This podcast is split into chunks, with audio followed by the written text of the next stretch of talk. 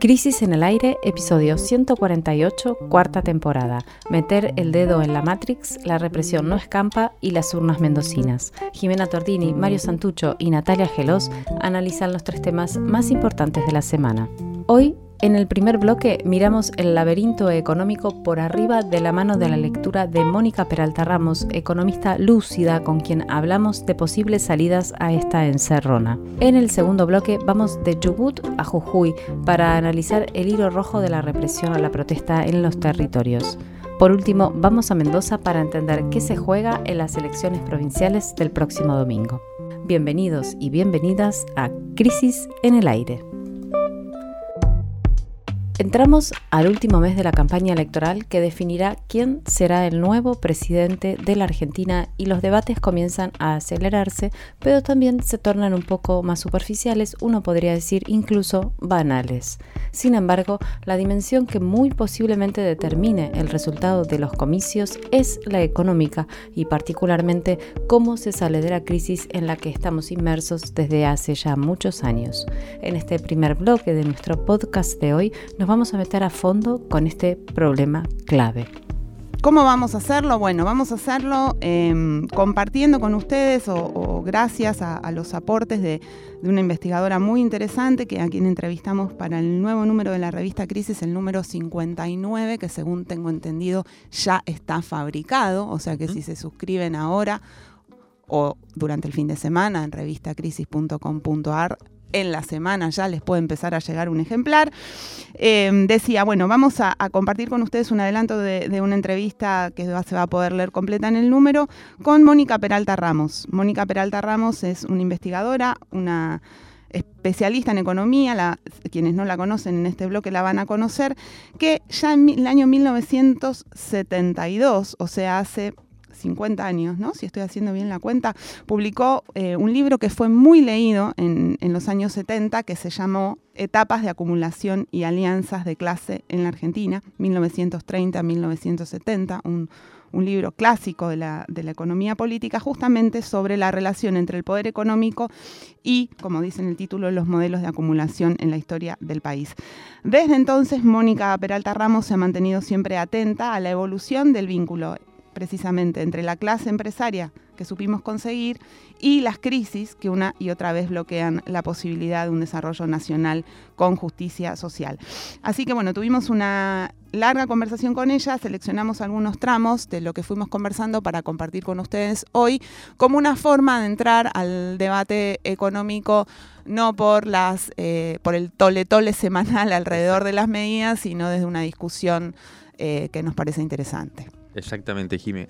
Así mismo es. Pero antes de pasar a la conversación con Peralta Ramos, si te parece, mencionemos un dato que dio a conocer, el único, porque salieron varios datos esta semana, también hubieron varios anuncios de medida, pero como decías, muy bien, tratemos de meternos desde otra, desde otra dimensión, ¿no? Pero este dato eh, es importante, eh, lo dio a conocer el Instituto Nacional de Estadísticas y Censos, el INDEC, esta semana, y es que en el segundo trimestre de 2023, o sea, abril, mayo, junio, el Producto Bruto Interno, el PBI, ¿no? que es como la suma de todo lo que se produce en Argentina, muestra una caída de 4,9% con relación al mismo periodo del año anterior, o sea, de 2022. Y si se lo compara con el primer trimestre de 2023, el descenso es de casi 3 puntos. Bueno, ¿qué sucede? Que llegamos al momento clave de la elección, al último mes, con ya la, confirmación a través de los datos del peor de los escenarios posibles, que es la famosa estanflación, ¿no? esa, esa mezcla de estancamiento y ahora incluso recesión, porque estamos cayendo en el Producto Bruto, pero acompañado de inflación. ¿no? Habitualmente hay menos inflación cuando menos, cuando más parálisis económica hay, cuando no se crece, porque hay menos dinero en circulación y demás. Bueno, en este caso, por eso es el peor de los mundos, se dice, porque es, además de que hay estancamiento y baja del, Producto Bruto, hay inflación. Bueno, uno podría decir que se trata de algo coyuntural, y algo de eso hay, producto de la sequía extraordinaria que sufrimos este año, ¿no? que fue tremendo. Eh, uno podría decir que es mala pata entonces, mala suerte, pero justo el jueves, en una reunión, en una de estas reuniones que todos los días prácticamente hay de discusión sobre qué hacer en estos momentos, escuchamos una intervención específica de Luis Campos, ¿no? que es coordinador del Observatorio eh, de la CTA, muy consultados por nosotros en este programa habitualmente, que es especialista eh, en estos temas laborales y también económicos, y lo escuchamos describir algo que, bueno, después le pedimos que nos pase los datos, por favor, porque justo decía que él había visto cómo eh, si uno tomaba la serie del nivel de actividad, ese, es el índice que se dio a conocer, el Producto Bruto Interno, se llama nivel de actividad, durante los últimos 12 años, es decir, durante casi los últimos tres gobiernos, le pedimos, eh, digamos, eh, había como, se notaba un, algo que ahora, ahora le, voy a contar porque le pedimos que nos diera los números, y lo que muestra es cómo, si uno toma el PBI de 2022, es casi el mismo que el de 2011, 12 años antes. Apenas está un poquito arriba. El de 2011 era 710 mil millones de pesos, todo lo que se produce en Argentina. Esto se hace de acuerdo a un valor que es 2004, eso, por supuesto que la inflación, estamos hablando de pesos, pero se pone una referencia y uno puede decir que puede medir los años a pesar de la inflación. Entonces, 710 mil millones de pesos en 2011, 715 mil millones de pesos en 2022, o sea, 12 años después, más o menos la misma, el mismo Producto Bruto. Ahora bien, ¿qué es lo que dice él? Bien interesante. En realidad, uno lo que tiene que, comparar es el Producto Bruto Interno per cápita, que es otro, otro valor que se toma a partir del Producto Bruto Interno dividido la cantidad de habitantes. Porque la, la cantidad de habitantes en esos años creció. Entonces, en realidad nos empobrecimos. O sea, supuestamente se mantuvo eh, igual, pero en realidad per cápita es cada vez mayor y ahí cada vez menor. Y ahí es donde se ve la caída que pasa de 172 mil, pesos per cápita en 2011 a 156 mil pesos eh, per cápita en 2022. O sea que cada argentino o argentina durante estos 12 años eh, se empobreció. Una caída del 8,9% a lo largo de toda la serie. ¿no? Eh, y cuando termine el 2023, que por eso sale toda esta comparación, porque como vemos está cayendo la economía, que se espera una caída, siendo conservador, del 2% durante el año 2023 eh, del PBI, bueno, el derrumbe del PBI per cápita va a superar el 10%. Es decir, que literalmente la torta se achicó en lugar de crecer y, bueno, después habría que meterse con la injusta distribución de esa torta, pero eso ya es otro tema. Y una indicación que hay que dar, sí, por, para, para cerrar este, este capítulo de números, digamos, eh, buena parte de la debacle durante esta década tiene que ver, tiene lugar durante el gobierno de Macri, ¿no? Hasta casi el 8% cayó el PBI per cápita en esos cuatro años, eh, pero que bueno, es verdad que tampoco se revirtió eh, y ya se venía cayendo ese PBI per cápita desde el último gobierno de Cristina. Bueno, para, para entender esto y como para acompañarlo, entonces ahora vamos a escuchar justamente, como adelantaba Jime, a Mónica Peralta Ramos, que es nuestra entrevistada estelar del próximo número, este que está por salir. Mónica estudió sociología en la UBA, después se doctoró en economía política en la Sorbona, en Francia, pero toda la vida se dedicó a estudiar al poder económico según un método sencillo que, vamos a usar ahora las palabras de ella, abrimos comillas, para explicar cómo es este método. ¿no? Ella dice, nos concentramos en el estudio de las condiciones estructurales que posibilitan que un determinado conjunto de clases o fracciones de clase pueda instrumentar desde el poder, o sea, utilizando los mecanismos del Estado, un conjunto de políticas económicas que las beneficie a ellas mismas. ¿no? Bueno, le preguntamos entonces a ella, primero que nada, ¿cuáles cree que son las causas de esta decadencia que arrastramos hace ya un tiempo Vamos a escuchar qué nos respondió. Paradójicamente que existe un momento eh, a nivel global que por primera vez, en, por lo menos que yo existo, presenta la oportunidad a los países de la periferia del capitalismo, o sea, de la periferia del poder, del modo de producción capitalista, de tener un desarrollo autónomo nacional y con inclusión social. Paradójicamente eso ocurre en el mundo y acá no lo podemos aprovechar porque estamos tan divididos y tan fragmentados por varios motivos, digamos, ¿no? Uno de ellos es la enorme fragmentación eh, política, social, ideológica en las clases dominantes y en los sectores populares, en el progresismo, el llamado progresismo. ¿no?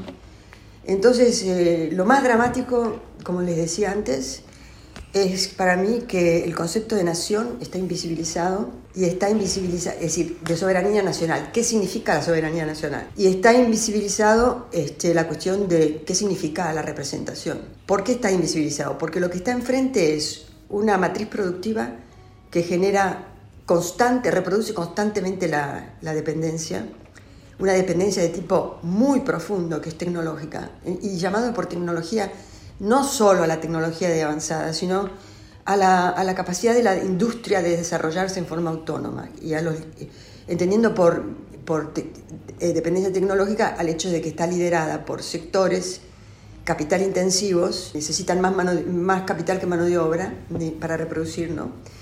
Y están enganchados en cadenas de valor global totalmente controladas por eh, multinacionales. Estamos escuchando a Mónica Peralta Ramos en una entrevista que le hicieron Nicolás Perrupato y aquí Mario Santucho presente en el estudio.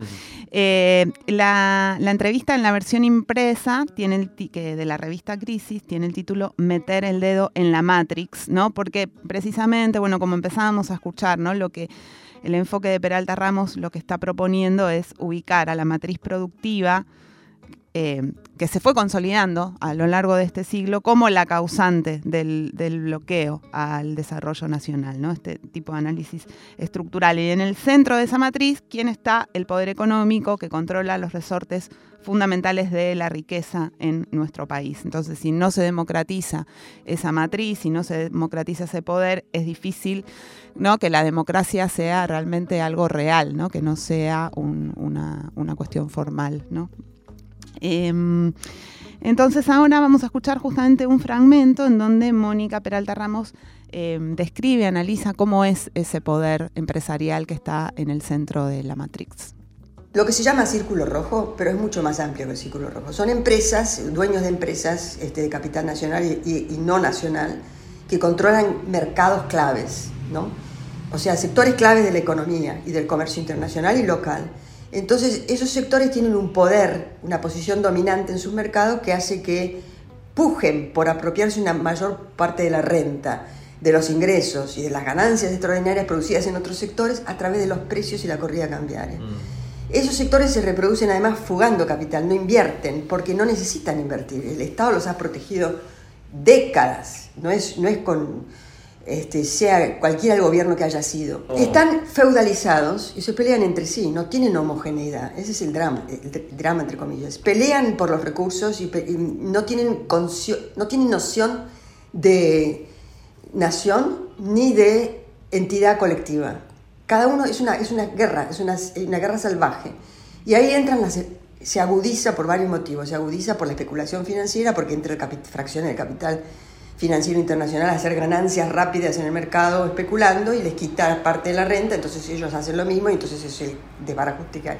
El hecho que lo, ha enrarecido mucho este conflicto es justamente el momento actual, que le estaba diciendo antes, geopolítico, donde los recursos naturales y los recursos naturales que se acaban eh, sin renovar, que no son renovables, tienen importancia decisiva para el planeta entero, ya no para el mercado de Occidente o whatever, ¿entendés?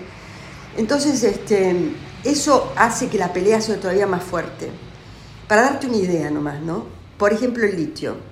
El litio actualmente constituye lo que producimos, que, es mínimo y, que, no deja regalías, etcétera, etcétera, constituye el 25% de la importación americana de litio. Ya, hoy. Imagínate lo que será en el futuro. Bueno, la escuchábamos a Mónica Peralta Ramos entonces en esta en esta síntesis de la conversación que tuvimos con ella para el nuevo número, eh, hablando de algo que yo creo que eh, hoy, eh, que va a hablar ¿no? más tarde Cristina Fernández de Kirchner, va, va a tocar, me, da la impresión, estos puntos, ¿no?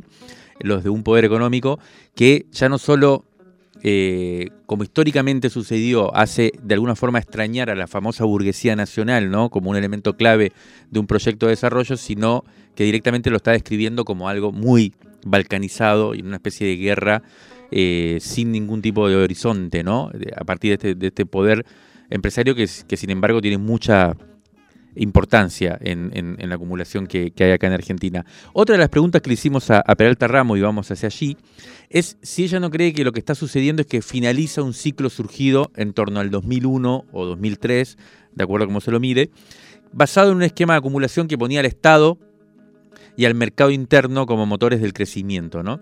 Y que esa etapa que ahora concluye se conformó o surgió luego del ciclo neoliberal que condujo Carlos Menem y que estaba basado en la convertibilidad de famosa de un peso igual a un dólar Y algo más, ¿qué posibilidad veía ella entonces de éxito en el hipotético caso de que gane mi ley y quiera llevar adelante la dolarización, que no es más que una convertibilidad radicalizada. ¿no? O sea, ¿qué pasa si ella no ve que está volviendo a aquel ciclo que se había dejado atrás en, los 90, ¿no? que, como una especie de péndulo que vuelve? La respuesta de, mm, de, mm, de Mónica Peralta Ramos nos descolocó un poco. Primero, porque nos dijo que no le veía chances a mi ley, porque el contexto global es muy delicado, con una crisis financiera que no hace más que agravarse de 2008 y que, eh, o sea, que un eventual gobierno de Milei podría complicarse de manera muy eh, rápida, digamos, ¿no? Pero después también dijo otra cosa que nos sorprendió y es que en verdad ella cree que el kirchnerismo no había hecho mucho por modificar la matriz productiva que nos tiene maniatados, digamos, ¿no? Entonces este, esta sensación de que, bueno, después de los 90 vino otro, otro periodo y ahora podría volver a los 90, bueno, en el fondo, y eso es lo que queremos de alguna manera poner en, juego, hay ciertas cuestiones más estructurales que no se han modificado y que son las que explican un poco la crisis de estos 12 años que antes mencionábamos. ¿no? Escuchemos cómo sigue el razonamiento de ella. Yo te decía que ha invisibilizado entonces la cuestión nacional y la cuestión de, este, de los monopolios, la concentración del capital en la vida cotidiana. Cayó en el agujero de la memoria. Y otra cosa que cayó en el agujero de la memoria es la existencia de la representación, ¿no? la representación política y sindical, que no puede ser este, como un aparato, concebida como un aparato clientelístico, que es lo que ha hecho, lo que ha existido desde, hace muchísimos años, ¿no? incluso te digo, no anterior a la década del 60. ¿no? La cuestión eh, de la inclusión social no se resuelve hasta que no plantees cuál es la estructura productiva que la está reproduciendo, cuál es la estructura política que la reproduce y la trata de legitimar. Y este es un momento único porque por primera vez eso viene apareciendo, yo creo que el 2001 fue, fue un exabrupto que mostró eso, pero no se logró verlo, no se logró ver la dinámica que había detrás de eso. Y se le pusieron parches. Y en esos parches fue, no toquemos a la, cuestión de, de... Ninguna de las dos Ninguna de las, ninguna de las tres. Ninguna de las tres. Ni la, ni, la matriz productiva, ni, la, ni el clientelismo de partidos y sindicatos e instituciones, ¿entendés? Ni la cuestión nacional. El kirchnerismo nunca, se, nunca analizó la matriz productiva que tenía. le dio más bombo. Y también creo que en esto corresponde la responsabilidad no solamente al kirchnerismo, sino a los intelectuales ¿no? y a los grupos de investigación este, se, se, banalizó la, cuestión de la financiarización. Se, pensó que todo era una cuestión de, especulación financiera y que se arreglaba eso y se arreglaba todo. Y no se dieron cuenta que debajo de eso, el meollo, el nudo, digamos, el nudo gordiano, era la matriz productiva, no la, la financiera. Entonces, se mantuvo todo intacto y peor, no solamente intacto, sino crecieron más. Bueno, repasando un poco entonces, ¿no? Modificar la matriz productiva, replantear las relaciones clientelares que ponen en crisis a la soberanía popular, que es todo un tema que Peralta Ramos señala, pero que bueno, hoy no vamos a profundizar acá. Y una tercera cuestión que es poner en el centro la cuestión nacional, es imaginar formas de salir de la dependencia cada vez más asfixiante por su, su naturaleza tecnológica. Y el dilema en este punto entonces es también la falta de imaginación política para para buscar o para pensar alternativas que en otros contextos se están ensayando, o sea, que, se están ensayando y buscando esas, esas salidas. Obviamente la audacia para llevarlas a la práctica, también por ahí va la pregunta. Y veamos entonces, por ejemplo, una idea que propone Peralta Ramos y que puede ser bien interesante. Vamos a escucharla. Me azora pensar, me llama increíblemente la atención que nadie ningún economista progresista, ningún centro de investigación se haya tomado el trabajo de estudiar la posibilidad seria de, fortalecer nuestra moneda con los recursos estratégicos que tenemos. Es tan importante discutir la cuestión de anclar el peso no en el dólar, sino en recursos nuestros, que es lo que hizo Alemania en la época del, Weimar Republic. Pero eso es cuestión de, estudiarlo, hay otros países que lo han hecho. Entonces, este peso va a valer de acuerdo al valor de los precios de esta canasta de los productos que tenemos nosotros estratégicos. Rusia se zafó de este quilombo atando el, rublo al, gas y atándolo al oro, conectándolo, ¿viste? Sería como un señuelo para justamente pacificar a esos sectores empresarios y ganarte alguno a tu favor. Bueno, vamos llegando ya al final de, este primer bloque. Como les decíamos antes, la, entrevista va a estar publicada en el próximo número de la revista Crisis, pero para escuchar un último fragmento de la conversación con Mónica Peralta Ramos, bueno, vuelve la pregunta que nos invade todos estos días, que es qué hacer. Y no solo qué hacer, sino qué se puede hacer. Así que vamos a escuchar una última eh, respuesta de Mónica Peralta Ramos a esta pregunta. Hay dos cosas que se podrían hacer. Vos me preguntás qué se puede hacer, pero son peligrosas porque destaparía inmediatamente una reacción. En cualquier caso, está cocinado este gobierno, pero pensando en la posibilidad futura de acumular fuerza, este, hay dos cosas que yo creo que son, estratégicas. No se puede desmovilizar, que es lo que están haciendo. Han hecho hasta ahora, han desmovilizado. ¿no? Entonces, no se puede seguir desmovilizando, hay que empezar a movilizar de abajo para arriba y lo que unifica a todo el mundo es la inflación y, lo, y, hay un arma poderosa que se puede usar, que es el control de precios, el control popular de precios, formar grupos bien organizados, pero este, que se controlen los precios de abajo para arriba. Cuanto más tarden en hacerlo, más difícil va a ser, porque la hiperinflación estamos ahí nomás. ¿no? Y la otra cosa fundamental, un plebiscito sobre la presencia del Fondo Monetario. Porque no es lo mismo tratar de negociar con el Fondo Monetario, sin tener al pueblo movilizado pidiendo que se vaya, ¿entendés? O, o, no, a lo mejor piden que se quede, pero es un riesgo que hay que correr, porque eso es para sanear las instituciones. Bueno, así la escuchábamos a Mónica Peralta Ramos con algunas sugerencias interesantes sobre cómo reabrir ¿no? el escenario para lo que viene, eh, que parece algo tan difícil, pero efectivamente si uno vuelve de alguna forma a la fuente, sí, y, nos, interesó, nos gustó, quisimos hacer este bloque de conversación con Mónica Peralta Ramos, de alguna manera un poco al día siguiente de ver el debate entre candidatos a vice, ¿no? En el cual a, mí particularmente me sorprendió algo que es la actitud de, de Rossi, ¿no? El candidato a vicepresidente de Unión por la Patria, como, no sé si lo vieron, eh, habían salido justo el índice ese día, el miércoles había salido el índice de, de desempleo, eh, y que dio bajo, pero claro, en una composición laboral cada vez más precaria, ¿no? Todo lo que sabemos, no nos metamos con eso.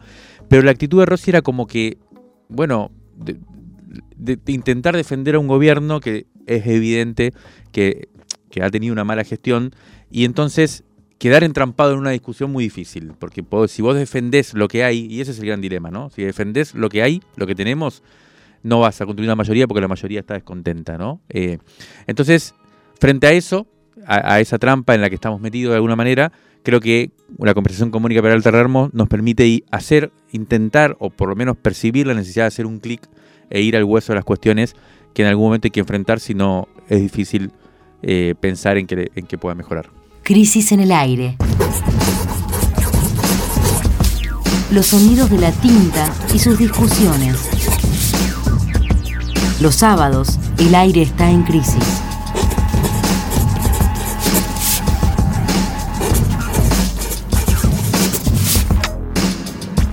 Crisis en el aire.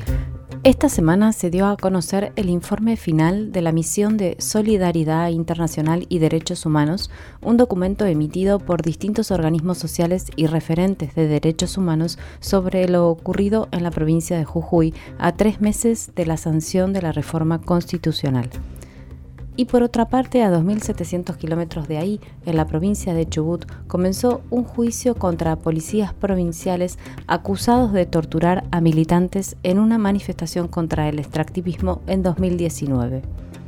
Entre ambos puntos hay un hilo rojo que muestra el avance de la represión ante la protesta social y las defensas de los territorios. La pregunta por lo que se viene atraviesa este segundo bloque. Vamos a empezar por el sur. Nos vamos a ir a Rawson, entonces, donde decía, esta semana eh, tuvo lugar un juicio, el comienzo, me imagino, de un juicio esperado por los chubutenses, las chubutenses, tres años y medio después de los hechos que implicaron golpes, torturas, amenazas a manifestantes. Eh, el 18 de septiembre fue la primera audiencia de este juicio. Hay cuatro miembros de la policía provincial siendo juzgados.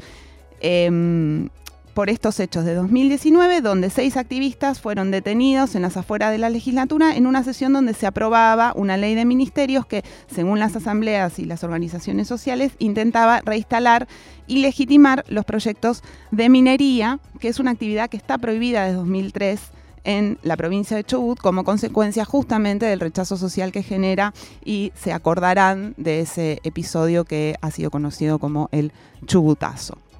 Hablamos con Noelia Silva, que es una de las manifestantes que fue detenida en ese momento en 2019, militante ambientalista. Ella nos contó lo que está pasando ahora en, Chubut. Nosotros denunciamos el 6 de diciembre del 2019 las, torturas y abusos que habíamos recibido en la comisaría de Rawson. Paralelamente se nos abrió una causa, en, de esa causa nos acusaba nosotros, la policía, la ganamos, en un año salimos sobreseídos y durante cuatro años estuvimos empujando el otro proceso para poder llevar a juicio a estos policías. La fiscalía que tenía que investigar intentó archivar la causa, después pidió el sobrecimiento de los policías. Tuvimos que hacerle denuncia en el Consejo de la Magistratura a la fiscal a cargo, que es la fiscal Gómez, una denuncia penal por incumplimiento funcionario público.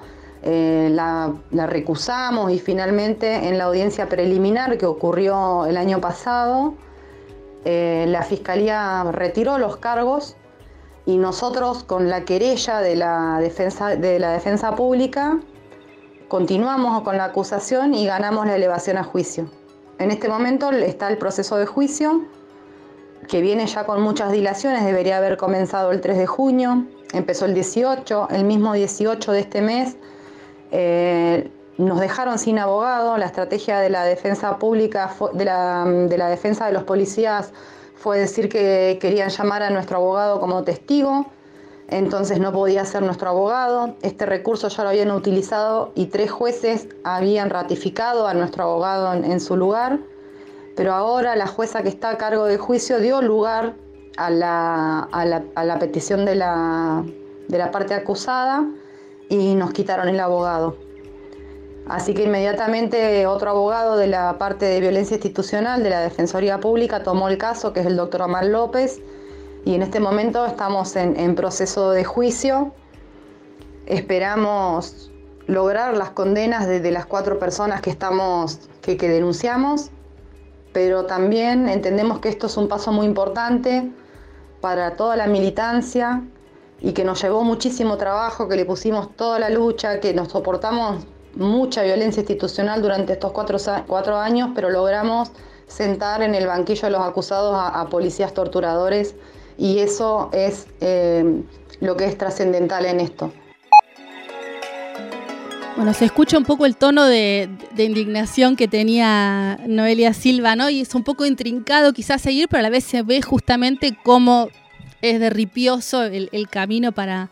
Sí, los diferentes tipos de formas de criminalización, ¿no? Como está la represión en sí misma, el momento que es por ahí el que más vemos y después todo lo que pasa en los años siguientes, ¿no? Totalmente. Sí, de hecho, ella ya lo que contaba era justamente eso, marcaba después como lo desgastante que es el proceso posterior y además que pasó algo que es muy similar ahora que vamos a ir a, Jujuy en esta cosa de policías vigilando las casas, ellos denunciaban también esto, cautelares, o sea, son escenas que recuerdan mucho lo que pasó justamente a partir de eh, de, la represión que hubo en Jujuy el, el 17. No es solo represión, sino procesos que vienen después que le hacen la vida muy difícil a las militancias. Exactamente.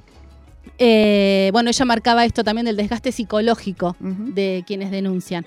Como para ordenar un cachito en la línea temporal, esto que, que, cuenta este proceso, este episodio fue de 2019 y le siguió entonces el de 2021 que fue cuando se dio el chubutaguazo, que se intentaba resonificar para avanzar en la minería. Hubo también eh, siete días de, gente en las calles, represión, y bueno, Orsioni finalmente dio marcha atrás y derogó esa ley llamando plebiscito. Bueno, vamos ahora entonces a Jujuy. Ahí, como adelantaba Jiménez, entonces se presentó esta semana un informe de la Misión de Defensa de los Derechos Humanos, que está compuesta por un colectivo de organismos, tanto a nivel nacional y provincial. Juntaron más de 100 casos, entonces iniciaron una denuncia grupal por esta represión desplegada entonces entre junio y julio, principalmente ahí en la provincia de Jujuy, entre quienes manifestaban en contra de esta reforma eh, a la constitución que impulsaba Morales. Empiezan a, o sea, ahí se ven como esos puntos en común, ¿no? De cuáles son las cuestiones que van asomando y que hacen este, este link, digamos, entre lo que pasaba en Chubut y esto que está pasando en otras provincias también. Bien, el informe que mencionaba Nati fue hecho por organizaciones de distinto tipo, decías, de derechos humanos como Correpi, otras organizaciones sociales y populares como el Frente Patria Grande, el Frente de Organizaciones en Lucha, FOL, y también algunas organizaciones sindicales. Ellos recorrieron los lugares más activos en la protesta, Abrapampa, Tilcara, Maimará, Purmamarca, San Salvador, Jujuy y Perico, y concluyeron algunas cosas, entre ellas que desde la llegada de Cambia Jujuy al gobierno, o sea, el gobierno de Gerardo Morales, ¿no? Eh, en alianza con el PRO, eh, se incrementó la violencia estatal hacia la protesta social con persecución y encarcelamiento a opositores y se modificó la superestructura jurídica para limitar el ejercicio de la protesta. Eh, también eh, avanzó el acoso hacia las comunidades originarias. Hacen también en ese, en ese informe que presentaron una retrospectiva para ver cómo fue el avance de la represión y cómo eso va en sintonía con la profundización de las inversiones extranjeras, en especial con la explotación del litio en la provincia. En paralelo, miembros eh, del tercer malón en Buenos Aires comenzaron una huelga de hambre acá en, la ciudad de Buenos Aires y se encadenaron en el Congreso. Siguen reclamando lo que sostienen desde que llegaron el primero de agosto, eh, la intervención federal de esa provincia y la sanción de una ley de propiedad comunitaria indígena que reconozca el derecho a la tierra para las comunidades. Bueno, según lo que estuvimos conversando ¿no? con miembros de la multisectorial que se fue armando en estos meses, en la provincia de Jujuy ya se están aplicando los artículos de la reforma eh, y también empieza a haber advertencias sobre un paquete de leyes promovidas por, Gerardo Morales que pretende eh, apurar todo este proceso para instrumentarlas eh, formalmente hay mucho para, conversar sobre este tema, pero para actualizar cuál es la lectura, cuál es la importancia de este informe para la situación jujeña, vamos a escuchar a Fabiola Suárez, que es de la coordinadora contra la violencia institucional, derechos humanos de la provincia de Jujuy, que nos mandó este audio. En línea con eh, lo que se viene en San Salvador de Jujuy, en Jujuy, en toda la provincia, eh, la verdad que es preocupante. Es preocupante porque el gobernador ha enviado la sanción de 30 leyes, entre ellas el tema de las tierras y también así eh, la modificación del MPA, el Ministerio Público de la Acusación, que mm, no lo vemos con buenos ojos a esas modificaciones porque sabemos que el MPA es quien es el, brazo ejecutor del gobierno para eh, perseguirnos eh, y, encauzarnos y, detenernos. Este, así que para nosotros eh, este informe si bien es muy importante para que se visibilice y para que se pongan los ojos en Jujuy, no solo desde el país, sino también internacionalmente, eh, es como una protección a lo que puede llegar a venir eh, después de, las elecciones y también si esta reforma inconstitucional, como decimos nosotros, eh, queda firme. Eh, las comunidades originarias y desde la multisectorial que, nació eh, unos días antes de la feroz represión, vemos con preocupación porque ya se está, se está ejecutando esta constitución. Ya este, todo lo que es sancionar y perseguir se lo está haciendo bajo la letra de esta nueva constitución. Vamos escuchando a Fabiola Suárez desde la Coordinadora contra la Violencia Institucional de la provincia de Jujuy. Antes pasamos también por la provincia de Chubut. Un breve comentario sobre lo que sucede en la ciudad de Buenos Aires. Eh, ayer se conoció que 15 policías de la ciudad van a ser indagados por la represión y la racia en la marcha del 8M, el 8 de marzo del año 2017. Para recordar brevemente, ese día, cuando terminó la manifestación, hubo detenciones arbitrarias. Em, eh, en la zona de la Plaza de Mayo. 15 mujeres lesbianas, bisexuales y 5 varones fueron detenidos ese día en detenciones muy violentas, sobre todo eh, las mujeres y las lesbianas, las disidencias sexuales fueron sometidas a tratos vejatorios en las comisarías de la ciudad. Bueno, eso es una causa que lleva adelante el CELS. Y, bueno, y remarcar ¿no? esto que pasaron seis años de, ese momento y también tienen en común con lo que, con lo que contábamos de Chubut, ¿no? O sea, el tiempo que lleva también que se investigue mm, el comportamiento de la policía y las decisiones de, represión y que solo se logra por el activismo, por la militancia, por un montón de trabajo de las mismas organizaciones. ¿no?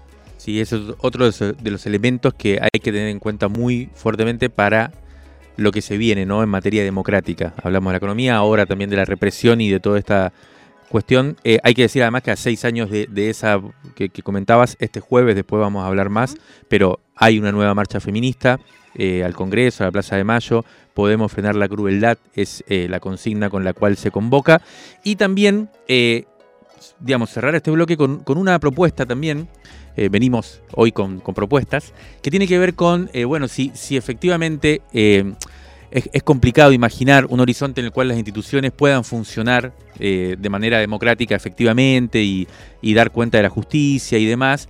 Eh, va a ser necesario que para que eso eh, suceda y también para cuidarnos y para construir estrategias propias de la sociedad, ¿no? de, desde abajo, de, autocuidado, bueno, hay herramientas que, pueden funcionar. Nosotros estamos desplegando desde la revista Crisis y otros colectivos hace un tiempo, ya hace un año, una que se llama el mapa de la policía.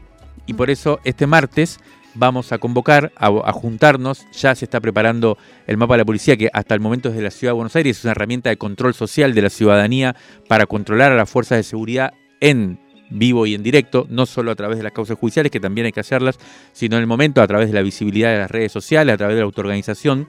Eh, hay, hay, ya aprontes para que también surja un mapa de la policía en La Plata, ahora también va a surgir en Rosario, con lo cual se está expandiendo y el martes por eso nos juntamos eh, a las 18.30 horas en el bar La Tribu, ahí en Lambaré 873 Villa Crespo, con María del Carmen Verdú, eh, titular de la Correpi, y con Ofelia Fernández, legisladora de la Ciudad de Buenos Aires, y con todas las organizaciones que estamos participando de este mapa de la policía, para pensar cómo seguir adelante cuidándonos y desplegando herramientas concretas de construcción democrática.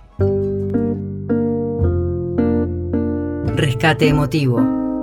1973-2023. 50 años de crisis. 50 años de crisis. De la tinta a la conversación.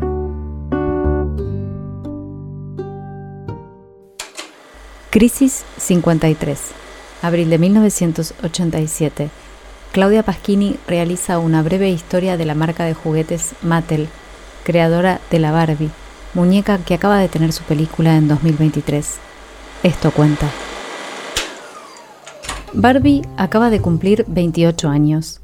Ya es mayor de edad, pero sigue siendo una de las mejores amigas de las nenas de 90 países entre los que se cuenta Argentina.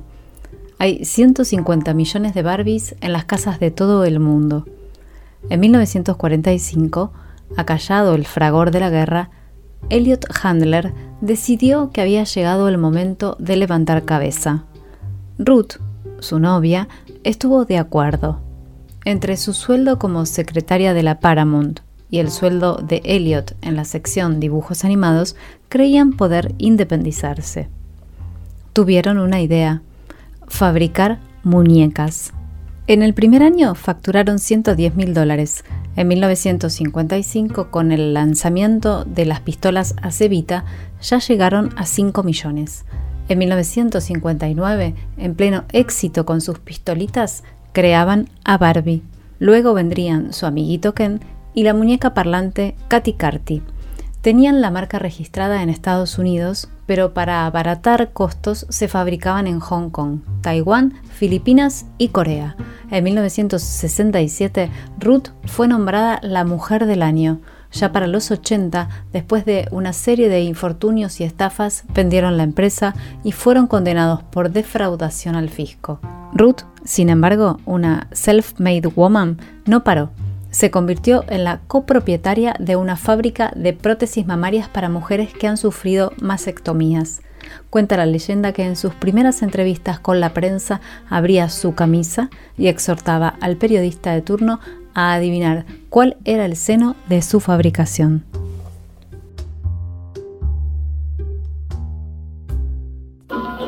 Crisis en el aire.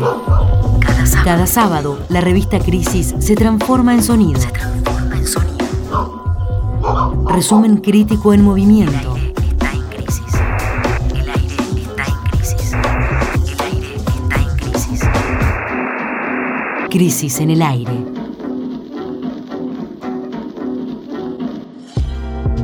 En este tercer bloque nos vamos a ir hacia Mendoza, donde mañana cinco candidatos competirán por la gobernación en las últimas elecciones provinciales antes de la nacional del 22 de octubre. Todo parece girar alrededor del ex gobernador y actual senador Alfredo Cornejo, pero como es sabido, no hay que almorzar la cena. Mendoza tiene 1.492.379 electores, representa el 4%, un poquito más, 4,22% del total del padrón nacional. En las PASO del 11 de junio, como fue la tendencia en ese momento en general, hubo una participación del 66,32%. Hay que ver si esa participación va a aumentar mañana. Las mendocinas son la última elección provincial del grupo de provincias que desdobló los comicios de las nacionales. Eh, quedan por elegir autoridades ejecutivas en las provincias de Catamarca, Entre Ríos, la ciudad y la provincia de Buenos Aires, que se van a elegir en la misma jornada electoral en la que vamos a votar en la primera vuelta presidencial. En Mendoza, al igual que en la provincia de Santa Fe, no hay reelección, ni siquiera un, un mandato, o sea, termina un mandato y para esperar a presentar, para si el que quiere presentarse de nuevo tiene que esperar todo otro mandato. Em, eso es lo que sucedió, eh, de hecho, con Alfredo Cornejo, que ya fue gobernador, el mandato siguiente no se pudo presentar y ahora se está presentando de nuevo. Perfecto. Vamos a repasar ahora los resultados de las PASO. El Frente Cambia Mendoza, que es el oficialismo provincial, que es el brazo político de Juntos por el Cambio, obtuvo el 42,68% de los votos, fue la fuerza más votada. Alfredo Cornejo ganó la interna en este espacio ante Luis Petri, que es el actual candidato vicepresidente de la Nación en la fórmula eh, de Juntos por el Cambio, acompañando a Patricia Bullrich. En segundo lugar, con 22 puntos por debajo. Eh, o sea, con el 20% sería. Exacto quedó el candidato Omar de Marchi por Unión Mendocina, que no compitió contra ningún otro candidato y sacó, bueno, esto, ¿no? El 20,29%. De Marchi es del PRO. Como vamos a ver en unos minutos, su postulación es parte de una disputa política dentro del armado Juntos por el Cambio. Y hay otros tres candidatos en la oferta electoral para que los y las mendocinos, a través del sistema de boleta única de papel, decidan por quien creen que están aptos para, para llevar adelante la provincia. Em, el Frente Elegí Mendoza, que agrupa al justicialismo y a partidos aliados, postula a Omar Parisi. Por el Frente de Izquierda, el ex legislador Lautaro Jiménez es el candidato. Y por el Partido Verde va el ex legislador Mario Vadillo. En junio, antes de las PASO, en nuestra cobertura de las elecciones provinciales, publicamos en la web un perfil de Cornejo que empieza así, abrimos comillas, Alfredo Cornejo es desde hace casi una década el dirigente político más relevante de Mendoza, ha moldeado a la provincia cuyana según su visión política, social y económica, haciendo gala de un timing implacable. Ahora vamos a escuchar al autor de esta nota, al periodista Cristian Ortega Majan, y a él le preguntamos entonces cómo están las cosas para mañana y también de paso que nos cuente un poco cuál es la clave de esta disputa entre Cornejo y De Marchi y ahora lo vamos a escuchar. La provincia de Mendoza va a elegir este domingo a su próximo gobernador. El favorito, mm, si bien no hay muchas encuestas eh, dando vuelta por los medios de comunicación, eso por lo menos lo que ha pasado en las últimas eh, dos semanas, es el ex gobernador justamente y actual senador nacional Alfredo Cornejo. Eh, en Mendoza no hay posibilidad de que el gobernador sea reelecto ni siquiera un periodo, por eso Alfredo Cornejo gobernó Mendoza entre el 15 y el 19. Luego dejó eh, delegado su poder en un, eh, en un dirigente eh, de, bastante gris del radicalismo mendocino, Rodolfo Suárez, el actual gobernador, y ahora va nuevamente por otro periodo mm, eh, de gobierno. ¿Quién va a tener enfrente? ¿Cuál va a ser su principal rival? No va a ser un peronista, sino que va a ser un hombre del PRO, un hombre que llegó a ser muy, pero muy importante en la estructura nacional del PRO. Estamos hablando de Omar de Marchi, diputado nacional, eh, llegó a ser jefe de campaña de mm, Horacio Rodríguez Larreta durante el inicio de la, campaña de las PASO, eh, ha llegado a ser también vicepresidente eh, segundo de la Cámara de Diputados de la Nación, un, hombre con mucha experiencia que en abril pasado decidió romper Juntos por el Cambio en Mendoza, aquí se llama Cambia Mendoza, e ir por fuera de la coalición oficialista y plantarle interna, interna entre comillas, porque no, no participó de las PASO, sino que va por afuera, a Alfredo Cornejo. Entre ellos dos va a estar el próximo gobernador mendocino. Lo cierto es que, como decía al principio, respecto a sondeos, eh, han habido pocos eh, y se especula que no se han difundido demasiado porque los números estarían dando muy ajustado un triunfo, entre comillas, a Alfredo Cornejo por tres o cuatro puntos, cosa que podría perfectamente eh, convertirse en una derrota por dos o tres puntos, teniendo en cuenta que Cornejo en Mendoza mm, goza de un blindaje mediático muy, pero muy evidente y que es de larga data, ¿no? de por lo menos ocho años. Eh, y cuando hay cuestiones que pueden poner en, discusión su, su poder, eh, que es muy, muy fuerte en la provincia, incluso con pata en el legislativo y también el Poder Judicial, eh, bueno, no se difunden esas cuestiones. ¿no? de hecho, ha habido algunos escándalos importantes de corrupción que tampoco han tenido mucho vuelo mediático en la provincia, ni hablar en los medios nacionales. ¿no? Eh, así que bueno, ese es el panorama en la provincia de Mendoza. Este domingo 24 de septiembre los mendocinos vamos a tener un nuevo gobernador que asumirá el 10 de diciembre. La pelea, insisto, va a estar entre Alfredo Cornejo y Omar de Marchi, ambos, ambos hasta abril pasado, eh, parte de Cambia Mendoza o Juntos por el Cambio. Bien, lo escuchábamos a Cristian Ortega Maján, muy interesante el panorama que nos envió desde Mendoza. Le recomendamos especialmente leer el perfil que él escribió en nuestra página web. Se llama Alfredo Cornejo, El regreso sin gloria del amo y señor cuyano. Muy interesante, muy buen perfil. Allí el autor subraya algunos elementos para destacar de Cornejo que conectan con los rasgos más preocupantes del presente, o sea, que tienen cierta dimensión nacional, esas características que, distinguen a Cornejo como dirigente. Por un lado, su candidata a vicepresidenta, Eve Casado, es del PRO, es médica y tuvo un breve momento de fama nacional durante la pandemia cuando deseó por Twitter que Cristina Fernández se contagiara de COVID. Así estamos. Cada tanto tuitea mensajes discutiendo la cifra de desaparecidos, que si son 30.000 o no, o bardeando las abuelas de Plaza de Mayo. O sea, una sugerencia bien de ultraderecha. Tras la recuperación del nieto 131, por ejemplo, dijo, ¿cuánto le pagan a cada nieto recuperado? Porque me parece que están haciendo caja las abuelitas. ¿Por qué me parece que están haciendo caja las abuelitas? Bueno, eh, notable. Por otro lado, Cornejo también fue durante este año un activo luchador contra los mapuches que habitan en Mendoza. Recordemos algo de lo que hablamos en este programa. Él promovió una declaración legislativa que decía que los mapuches no son argentinos, simplemente para poder quedarse con algunas porciones de tierra, eh, hizo esta especie de legislación xenófoba y Sí, ¿no? Xenófoba se podríamos decir. Sí. sí, fue en el contexto de que se había dado el reconocimiento a algunas comunidades ahí en la provincia. ¿Se acuerdan que, bueno, es un reconocimiento que en verdad tampoco implicaba una cesión de tierras? Claro. Pero en ese contexto, ahí en la provincia sacaron este proyecto de declaración. Así que bueno, eh, Mendoza un poco atónica en general con, el mapa nacional, incluso un poco más a la derecha de lo, de lo que vemos en todo el país. Y para cerrar brevemente hay que decir que el domingo pasado el peronismo perdió las elecciones en la provincia del Chaco, hablamos acá el sábado anterior de cómo venía el panorama ahí, eh, y se impuso el candidato de Juntos por el Cambio, que se llama Leandro Esdero, también perfilado en nuestra página web, con el 46,13% de los votos. Crisis en el aire. Resumen crítico en movimiento. En movimiento. Cuarta temporada. Para tirar del hilo de la coyuntura.